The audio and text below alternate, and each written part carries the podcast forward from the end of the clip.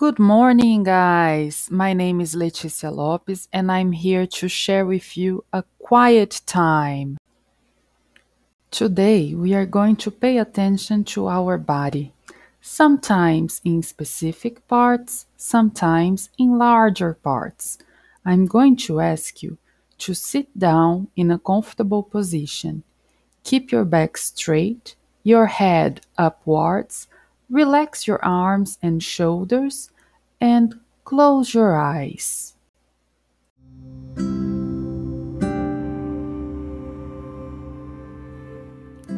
Begin by bringing your attention to your body. Pay attention to the place you're seated, feeling the weight of your body on the chair or on the floor. Take a few deep breaths like this.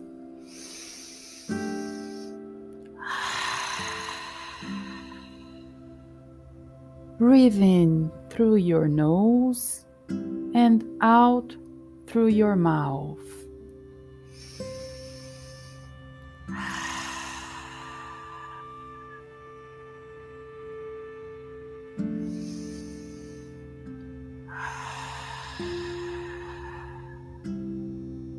Now breathe normally, only through your nose.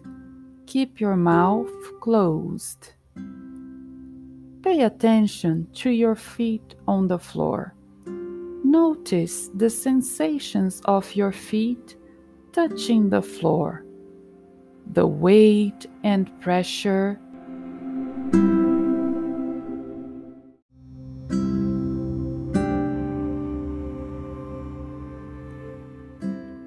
Are they hot or cold?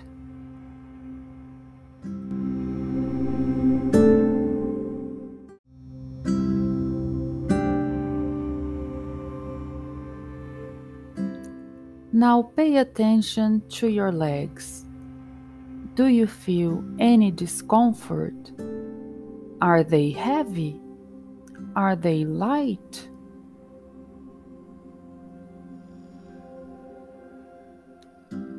Continue to breathe.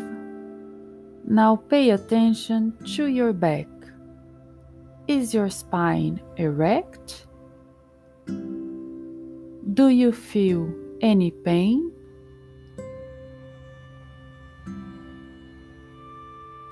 Now, bring your attention into your stomach area. Do you feel any movements or noises? Take some deep breaths and relax.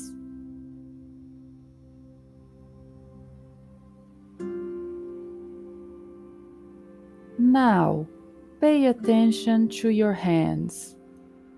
What's the temperature of your hands? Are they rigid? Relax your hands. Continue to breathe. Notice your arms feel any sensation in your arms. Let your shoulders be relaxed. Notice your neck and throat. Relax. Continue to breathe. Now, pay attention to your head and your face. Relax your muscles.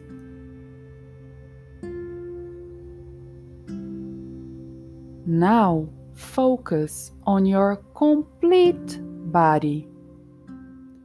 Take a few more breaths. Now you can open your eyes.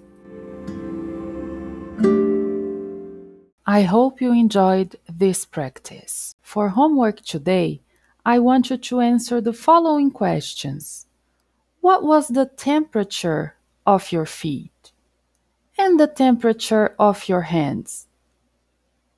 Now tell me what part of your body was more relaxed. Bye bye!